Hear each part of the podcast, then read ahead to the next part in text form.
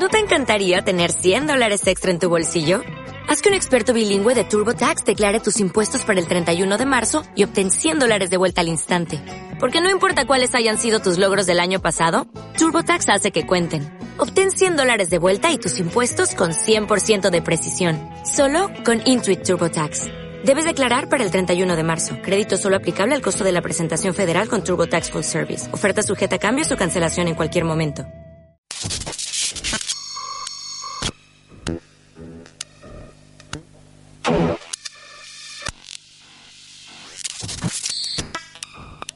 Cortocircuitos. Un espacio en donde las corrientes se cruzan libremente.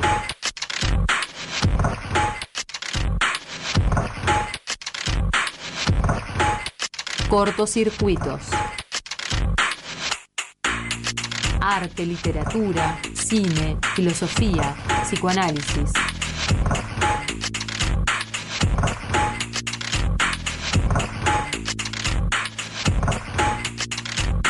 Cortocircuitos.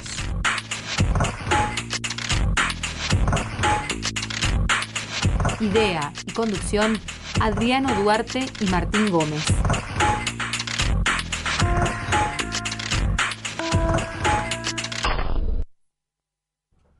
Hola, buenas tardes, ¿cómo están? Mi nombre es Adriano y estamos en el la tercera edición, en la emisión número 3 de Cortocircuitos, un espacio en donde las corrientes se cruzan libremente. Por el momento estoy largando solo, mi compañero Martín Gómez se va a sumar en breve, está resolviendo algunos trámites y bueno, eh, se va a sumar próximamente.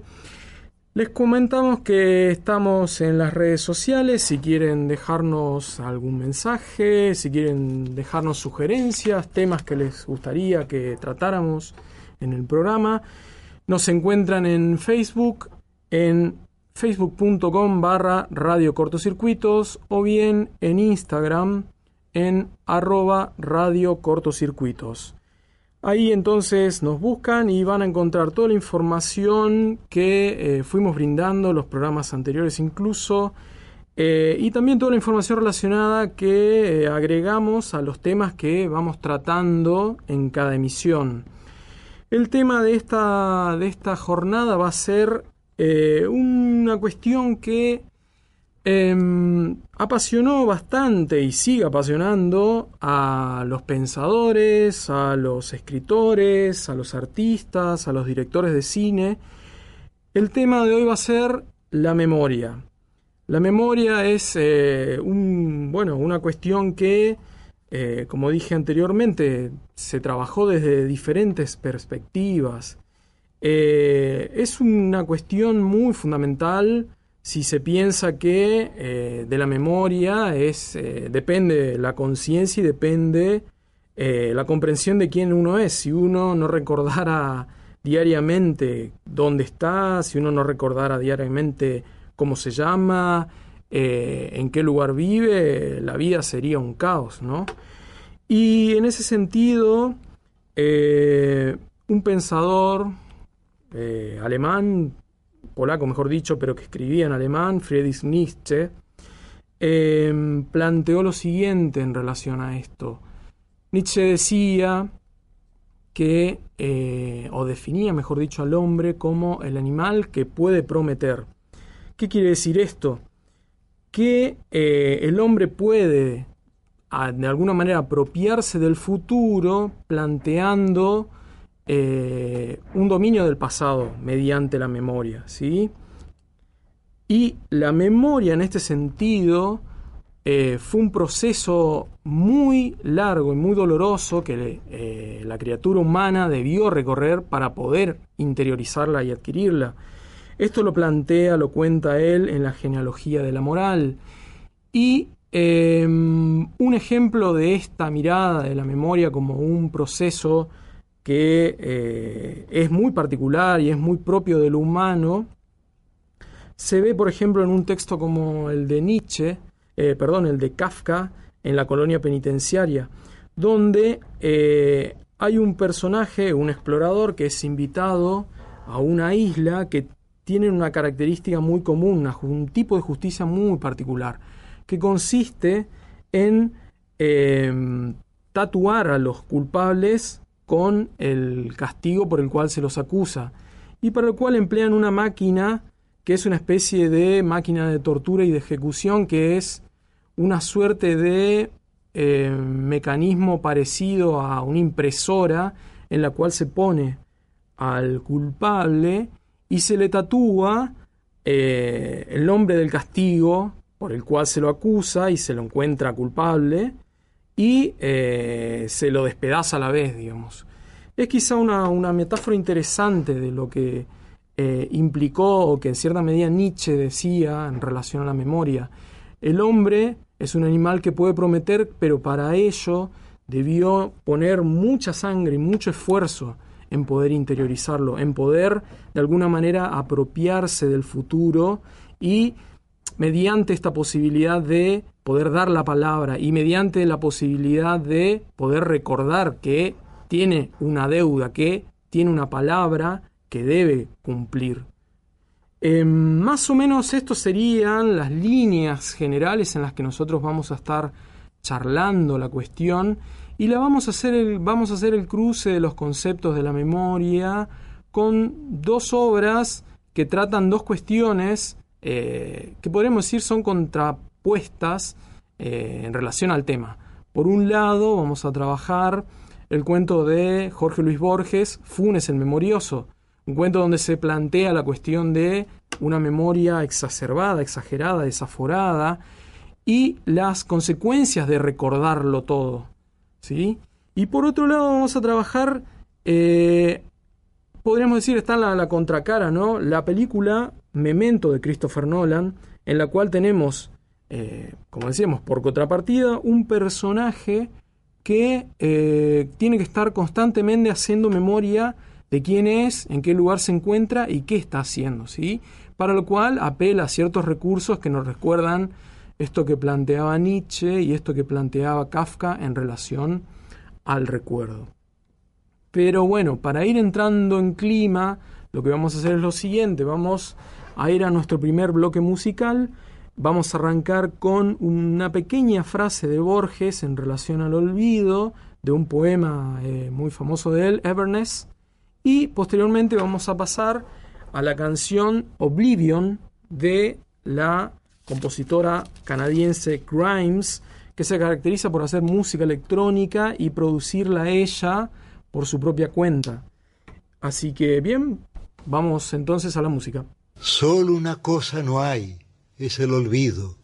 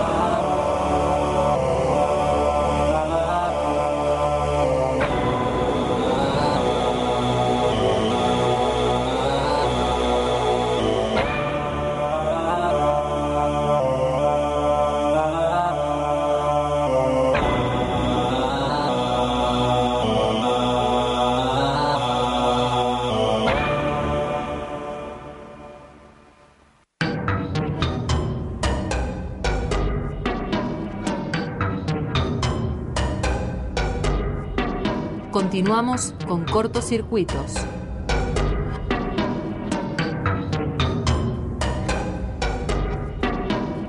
Ideas de alto voltaje.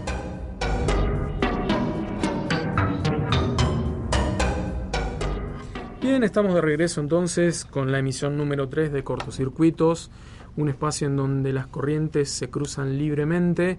Y aquí tenemos por fin presente al amigo Martín Gómez. ¿Cómo estás, Martín? ¿Cómo, estás, Adriano? Bien, acabo, bien. Acabo de llegar eh, a la radio y bueno, estaba bastante ansioso por llegar, sobre todo para poder hablar de este tema de, de la memoria y de, y de, de nuestro querido Jorge, Jorge Luis Borges, es verdad, sí. Yo más o menos estuve comentando eh, en, la- en el primer bloque, hablando sobre lo que plantea Nietzsche y lo que plantea Nietzsche y, lo de la genealogía de la moral, cuando plantea que el hombre es un animal que puede prometer, ¿no?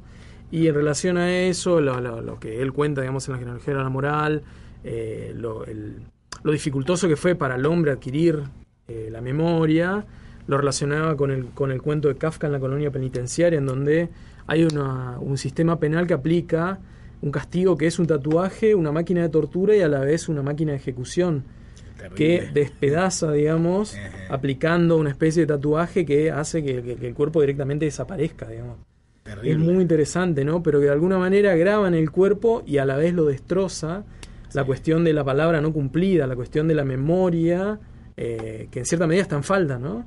Sí, la, la, la- la memoria y la palabra, la palabra siempre está en falta porque la palabra es mentirosa como, como enseña el psicoanálisis. Y lo que me parece muy, me resuena respecto a lo que decís es cómo este tema de eh, lo que se ve en el cuento Funes, el, el memorioso justamente, tiene que ver con la, la cuestión del, no solamente de la memoria, porque me parece que mucho de lo que pasa en Funes memorioso no es solamente memoria, Ajá. sino que se remite a una cuestión de también de las palabras, de decir esos, digamos, en cierta manera, esas impresiones Exacto. sensoriales que, que capta esta máquina que es eh, eh, Ireneo Funes. Exacto. Y me parece que ahí se cruzan un par de, de- de cosas interesantes, como por ejemplo el tema de las relaciones, porque en un texto freudiano que estaba, estaba recorriendo para tratar de captar algo más, si se puede, si se quiere, de este texto borgiano que se llama Observaciones sobre los dos principios del acaec- acaecer psíquico.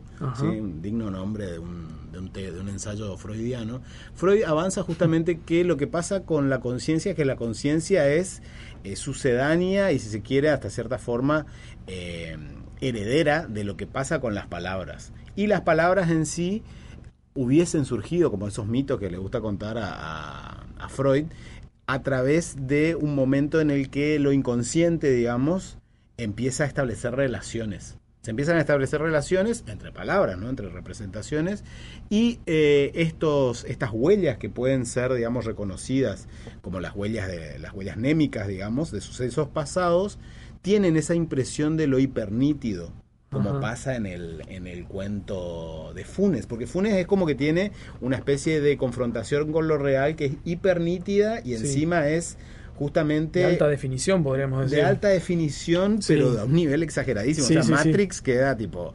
Sí. la película Matrix es una especie de, de, de, no sé, de chascarrillo al lado Sí, de, sí, de sí, es como que todavía sí no llega, no, no supera el VGA en, cier- en cierta medida. Una cosa de ese, de ese orden. Claro. Entonces me parece que esta máquina que es eh, Ireneo Funes pone en cuestión también el tema de la memoria y cómo la memoria, eh, cuando hablamos de, de- de lo que le pasa a Ireneo, pasa más bien por el tema de la huella. Y lo que propone el cuento en sí, que eso es algo que me pareció fantástico, que encontré en un, en un ensayo en internet, no es que se me ocurran a mí estas cosas, digamos, es que, ¿cómo se llama? Que esta, este tema de la huella y rememorar justamente, porque lo que hace Ireneo es rememorar, a- aparte de la cuestión de la percepción masiva Claro. que tiene, Sí, es una cuestión de lo hipernítido, está en relación a esa cuestión de la, la rememoración y la escritura también. O sea, hay un proceso de escritura en el cual, digamos, la rememoración cobra un carácter de hipernitidez, porque es rememoración de una huella y a la vez relato. Mm. Y eso es lo que hace que el cuento sea tan literario, digamos, o sea, en Ajá. el sentido de que sea una, una cosa muy borgiana, digamos. Sí, ¿no? hay, hay una cuestión del narrador, que el narrador anticipa constantemente el hecho de que, por ejemplo, cuando arranca el cuento dice recuerdo y pone entre paréntesis no soy digno de mencionar ese, de emplear ese verbo, dice.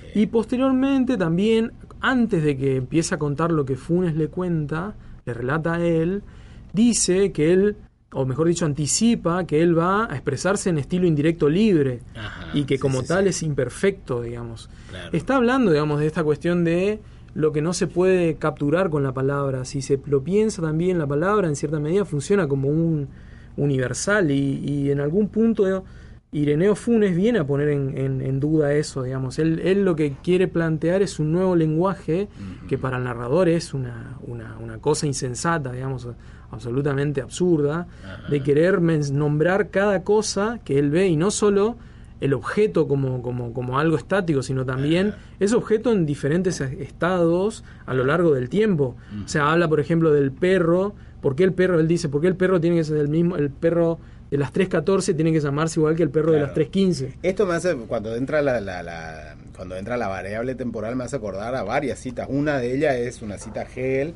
en la cual Hegel dice que justamente eh, el, el- el tiempo, no, la, la cita dice, el concepto es el tiempo de la cosa. Ajá. Entonces como que enseguida tenés para relacionarlo con, con este cuento de, de- de- de Borges.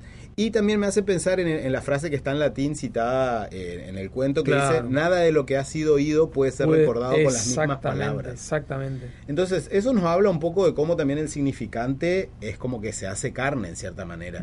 No es solamente, bueno, decir el relato. Bueno, una vez que digo el relato, está la vivencia de eso. Por eso me parece que Borges dice que, que Funes es un inmortal y que todos somos unos inmortales. ¿Por qué? Porque el, el tiempo de las cosas se encarna, digamos, una vez que entramos nosotros en contacto con las palabras. Con el significante, si se quiere. Me parece que esa es una de, las- de las relaciones que se puede hacer, que una de las tantas, porque el Mm. cuento es, la verdad, siderador. Claro, lo- lo- lo- la inmortalidad yo también lo pensaba con, con esa eh, condición sobrehumana de, de recordar también esa dimensión que él en algún momento lo plantea el narrador, que es que, o mejor dicho, creo que el, el propio, el propio Ireneo Funes lo dice, eh, que tiene más recuerdos que todos los hombres de la historia, Claro, una sí, cosa sí. así, dice, ¿no? Y que en algún punto eso también le da como esa cuestión de inmortalidad, ¿no? O sea, de repente, a pesar de estar en un, eh, en un en una coordenada específica del tiempo y del espacio, a través de la memoria, de la capacidad de, de memorizar infinitas cosas, puede en cierta medida traspasar esos, esas coordenadas Sí. y de alguna manera pensar o, o- o imaginar o, o retener en la memoria cosas que pudieron haber tenido hombres antes que él y que van a tener posterior a él en cierta Claro, medida, ¿no? De ahí está la cuestión también de la inmortalidad, entrar en esa en esa puntualidad de lo eterno, si se quiere, ¿no? Esa, esa relación que establece con los números, que de hecho también él quiere de alguna manera reformular la, la- la numeración, en algún punto plantea, como una de sus empresas locas, digamos, que el, que el narrador le parece una, una aberración, y es querer volver a renombrar los números, Claro. pero cada uno de manera específica. Sí, si uno se pone sí. a pensar, eh, 125 está diciendo 100 más 20 más 5, y él, Claro. Funes, Funes- para Funes, por ejemplo, le parecía eh, algo que no, que no tenía sentido, que, que el 125 no no, no era una integración de elementos, sino era un objeto en sí, digamos. Otra cosa que- una sí, cosa no, que eso una, es- una, una- un- denominación única, digamos. Claro, sí, sí. Me parece que en eso también cuenta el tema, para retomar este tema de la inmortalidad, cuenta cómo se inscribe eh, el mismo Borges como personaje en, en el cuento, y es a través de la muerte. Porque es como que él te- entra en relación con Funes en un momento, digamos, que él después transpone eh, al momento en el que le anuncia la, la- la inminente muerte de su padre Claro. y lo relaciona con la caída que, que tiene Funes y una imagen sobre todo. O sea, él lo vio a Funes la primera vez en, en un lugar, digamos, elevado. Una ¿no? Una barranca así. elevada, Mm. él iba ahí corriendo y Borges iba a caballo. Bueno, Funes se cae a caballo, eh, ahí queda, digamos... Se cae de la altura, digamos. Cae de la altura, Sí. Queda, digamos, eh, Paralítico, sí. y en ese momento mismo eh, también entra la cuestión de, de la memoria de, de- del aviso de la inminente muerte del padre de- del personaje de Borges, a decirlo. Eso me parece que no es un dato menor porque Borges se escribe en relación con Ireneo a partir de la cuestión de la muerte, o sea, es como una, una referencia que no es, no es menor. También está la, la idea del tío finado, y me parece que Borges en ese sentido uno podría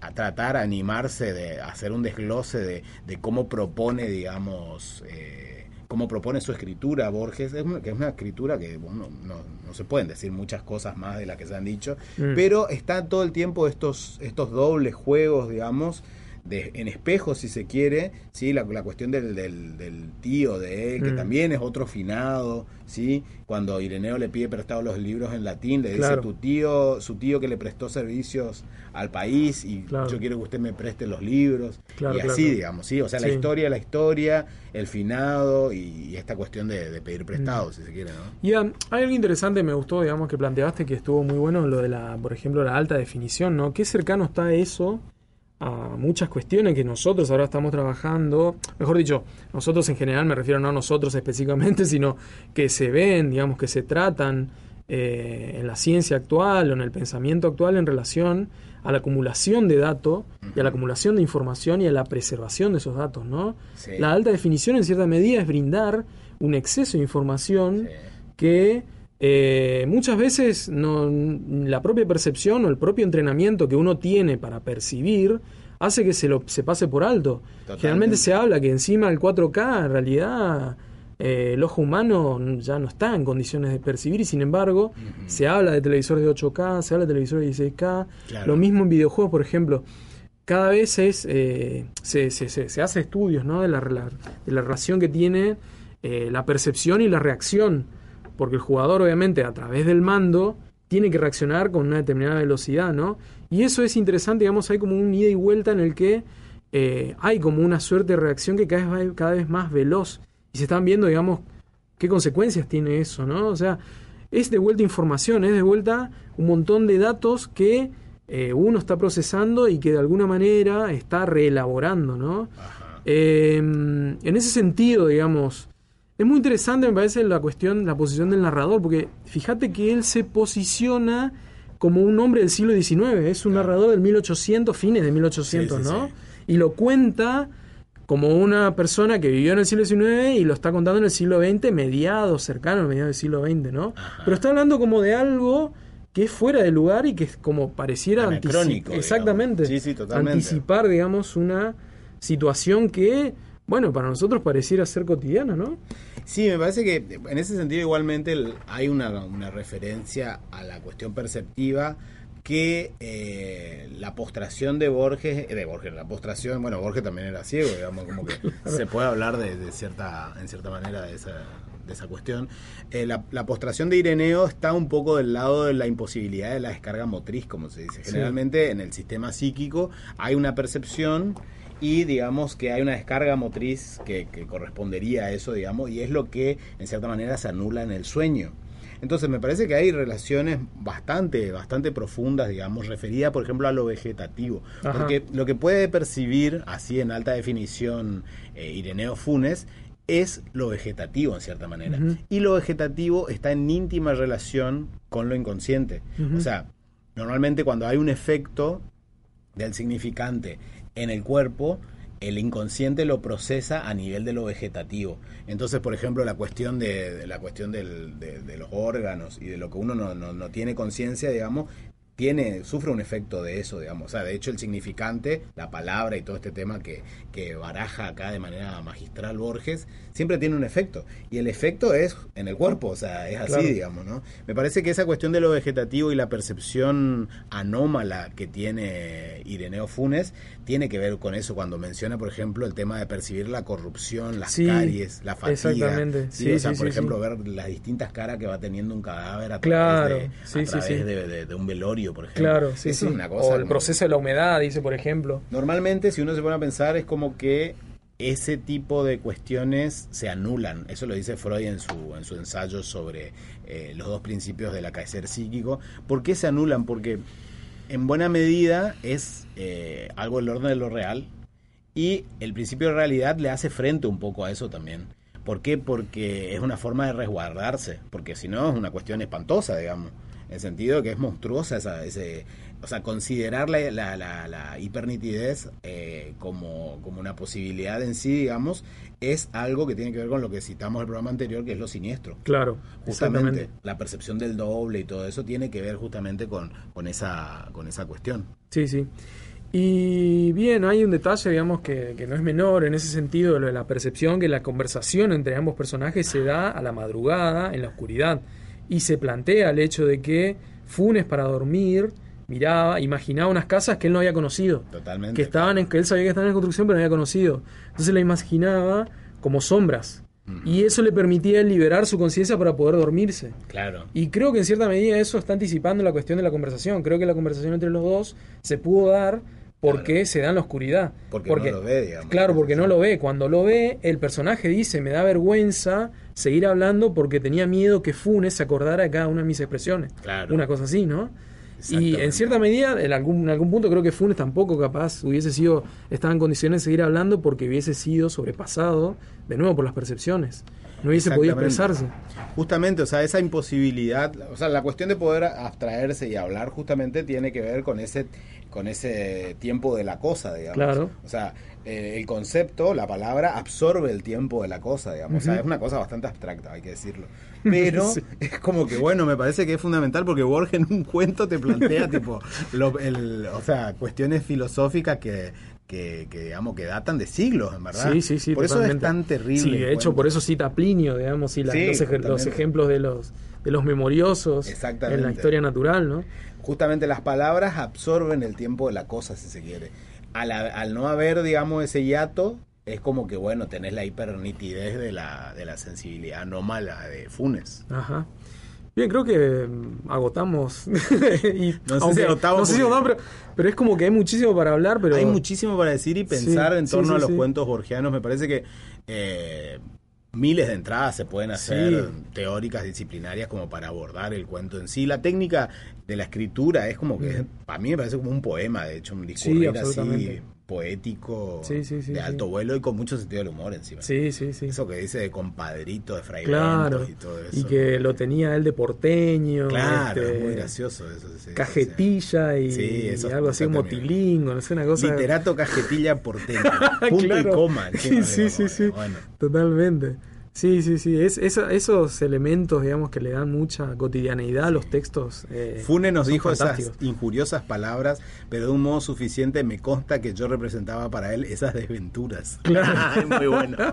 Sí, así que creo que, bueno, eh, hicimos una buena recorrida, una buena aproximación a, a este cuento que da para muchísimo y, y bueno, esto creo yo es un pie interesante para ir entrando en el segundo bloque musical y ir preparándonos para lo que viene, que es en cierta medida la contrapartida de esto, que es Memento, ¿no? Totalmente. Entonces vamos a pasar un audio de Memento, vamos a arrancar con, un, con una breve parte de, de un audio en el que el personaje, Leonard, plantea que él tiene que tener fe en que la realidad está, porque si no, en cierta medida, todo se, se, se, se- viene abajo. Claro. Aún en su falta de memoria, él tiene que tener fe, una fe profunda en que cuando cierra los ojos, el mundo sigue ahí, digamos. ¿no? Totalmente. Esa es una frase que está interesante como para, para sería un buen disparador, digamos, para comenzar la, el análisis en el próximo bloque.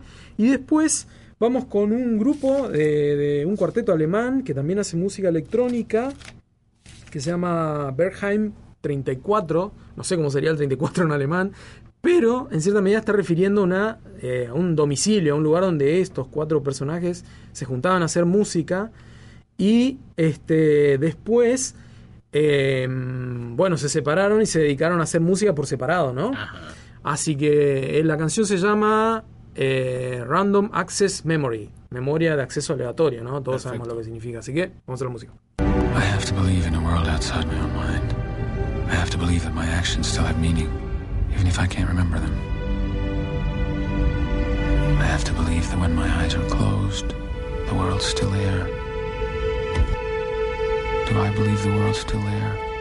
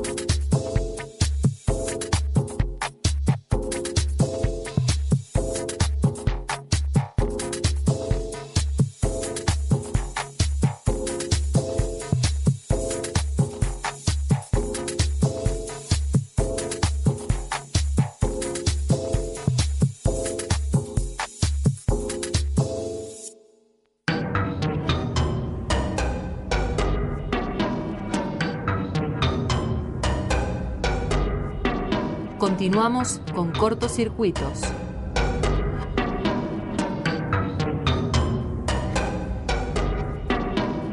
Corrientes de pensamientos.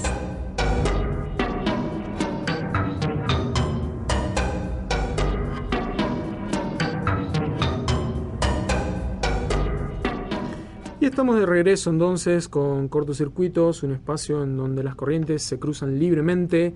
Estábamos escuchando Bergheim 34, un cuarteto alemán con el- la canción Random Access Memory, ¿sí? y una parte, un pequeño audio de una película que es, eh, para mí es un clásico, de- justamente se estrena en el 2000 y creo que arranca el siglo XXI con una película eh, bestial, que es Memento, ¿no? Eh, la frase decía algo así como que em, va este personaje, el protagonista, Leonard, va en el auto y va tratando de ir eh, de alguna manera as- asentándose sobre la situación porque o sea el personaje eh, no sé si, si recuerdan o si vieron la película el personaje tiene un problema que es que pierde la memoria constantemente él no puede retener ningún recuerdo Claro. y los únicos recuerdos que tienen son anteriores a la muerte de su mujer y él está digamos lanzado a eh, hallar al asesino de su esposa y en ese proceso, bueno, él se va arreglando como puede con lo, con lo poco que recuerda. Y bueno, en este momento que, que nosotros pasamos el, audio, refiere a ese hecho, digamos, que él tiene que tener fe en que la, la realidad se va a sostener, digamos, que tiene que ver algo fijo, más allá de esa inconstancia que él sufre por no recordar nada, ¿no? Perfecto, la verdad que la elección de la, de la canción y el nombre de la canción re- remite a eso justamente. Claro. La memoria de acceso aleatorio es la memoria que no queda grabada, digamos. Exactamente. De la cual no quedan huellas, digamos, si se quiere. Y bueno, es una metáfora interesante referida a- desde el mundo de la informática. Claro. Sí, o sea, la- es la memoria más rápida y es la memoria, digamos, a la que se puede acceder una vez que está cargada, digamos, una vez que se apaga el equipo, se vacía si se quiere, se pierden las direcciones, pero es la memoria a la que se puede acceder de manera aleatoria, digamos. ¿sí? Claro, es la- lo que sería la tabula rasa en cierta medida, ¿no? Esa metáfora que usaban Aristóteles y los filósofos ingleses, ¿no? Esa idea de que eh, la conciencia o la memoria eran eh, como especies de, de- de pizarras donde uno iba escribiendo signos y lo que quedaba, digamos, era lo que consistía el recuerdo o el conocimiento. En este caso, digamos, eh, nos encontramos con un personaje que, por un lado, trata de reconstruir un crimen y, eh, por otro lado, no tiene memoria. Entonces tiene que valerse de ciertos elementos, ¿no? Para poder eh, reconstruir algo que no puede recordar. O sea, hay, hay como una contradicción ahí si partimos, ¿no? De ese hecho. Eh, si uno, digamos, toma el, el policial como, como punto de partida, en el policial, eh, el detective es, por ejemplo, Sherlock, es un personaje que tiene una gran memoria, que tiene Claro. un gran, una gran capacidad de detalle y una gran memoria que le permite a él recopilar ciertos eh, indicios, eh, acumularlos en la memoria y así reconstruir eh, el camino del crimen y quién fue el que produjo ese crimen, ¿no? En, Exactamente. en- en Memento tenemos todo lo contrario, tenemos un detective que no puede hacer ese proceso, digamos, y que se vale, por un lado, de las Polaroids, ¿no? Sí. Y por otro lado, de los tatuajes. Son, propio cuerpo, digamos. exactamente, Sí, sí, sí. tiene, tiene, tiene dos, emplea dos soportes muy interesantes, ¿no? Si se pone uno a pensar. Sí, sí, sí. Por un lado, el- la Polaroid, ¿no? Es un, es un, es un artilugio, es un, eh, una tecnología que ya no se emplea más. Eh, fue Sí. superado por, la- por, por la fotografía digital, ¿no? O sea, la cuestión de la instantánea, ¿no? Es un proceso, la Polaroid tenía un proceso químico Claro. que, que- que, a diferencia de la, de la, la foto común, eh, la, producía, digamos, la imagen casi, de manera casi inmediata, ¿no? Instantánea se llama, Claro, ¿no? sí, sí, sí, sí, sí. sí. Justamente la, la- en la fotografía Polaroid lo que se tiene es la posibilidad de tener, de disponer de la imagen casi en minutos, digamos. Claro. En tanto que en el tatuaje lo que queda es lo es uno se hace el tatuaje y es como que también hay una cuestión de permanencia en principio, no se puede borrar, es como bastante, Claro, y, es, la lo del tatuaje también va a eso que hablábamos al principio de Nietzsche y del cuento de Kafka, ¿no? Eh, esa máquina de, de tatuar, esa máquina de imponer la palabra, de, de marcarla en el cuerpo, dejarla como una cicatriz y que uno tiene que hacer ese ejercicio eh, con dolor en cierta medida, es lo que plantea Nietzsche en la genealogía de la moral, ¿no? Sí, la, la entrada del Eh, significante no es sin, no, no, o sea, no, no, no puede ser sin, sin dolor en cierta manera, si se, si se entiende, porque lo que se dice generalmente es que el significante cadaveriza, digamos, en cierta Ajá. forma. Y lo que vemos acá como resultado de grabar un mensaje es una cicatriz, que es el tatuaje, justamente, ¿no? Me parece Claro. que en ese sentido el- la, la- la película hace una propuesta que realiza una propuesta estética que que como que conjuga varias cuestiones, varias cuestiones de la, de la cultura popular, encima el tatuaje, Claro. la fotografía Polaroid, Sí. el, el- la novela policial, si se Claro. quiere, es Sí, como sí, bastante impresionante. Y lo que, lo que me hace pensar es que también el cuerpo es el único soporte confiable, entre comillas, Ajá. digamos, ¿sí? O sea, eh, al, al no disponer de una memoria, digamos, a, a largo plazo, el personaje es como que lo único que, que dispone es de la cuestión física, si se quiere, Claro. ¿no? O sea, Pero lo interesante sí. es que él también en cierta medida hace una memoria selectiva con, con su cuerpo porque él elige sol, al- algunas cosas de tatuar, no todo.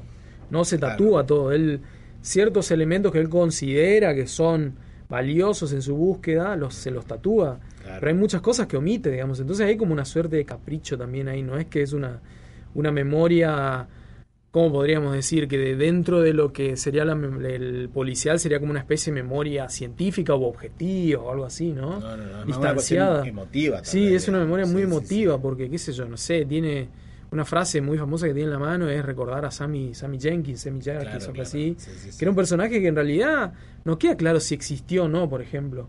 Pero él lo tiene, digamos, como una especie de alter ego.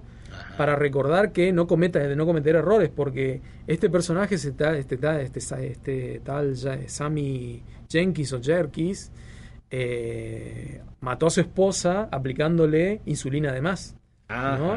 Sí, sí, sí. entonces es como que por momentos queda la duda si él mismo no fue Sammy Jerkins y se cambió el nombre a Leonard no sé qué Claro, para Leonard. X digamos para poder tolerar eso Tolerar digamos, que La Ahí- cuestión del, de, perdón que Sí. te interrumpa, la cuestión, me vuelvo a la cuestión del tatuaje, Sí. porque en el tatuaje hay una cuestión interesante que es que una vez que él despierte, no solamente está el tatuaje, sino que está el dolor también. Ese es un indicio, el dolor es un indicio de que algo pasó.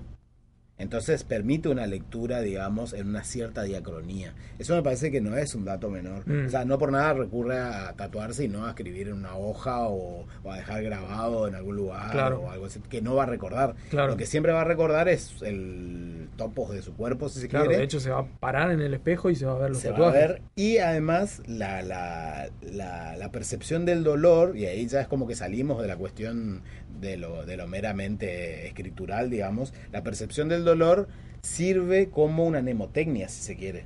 O sea, ah, me duele tal, tantas, eh, tal sensación de dolor, tal nivel de, de cicatrización, tiene que ver con el, pasa- con el paso del tiempo. Y ahí se puede establecer una cronología también eh, respecto de, de cómo los mensajes deben ser leídos, en cierta manera. Claro. ¿no?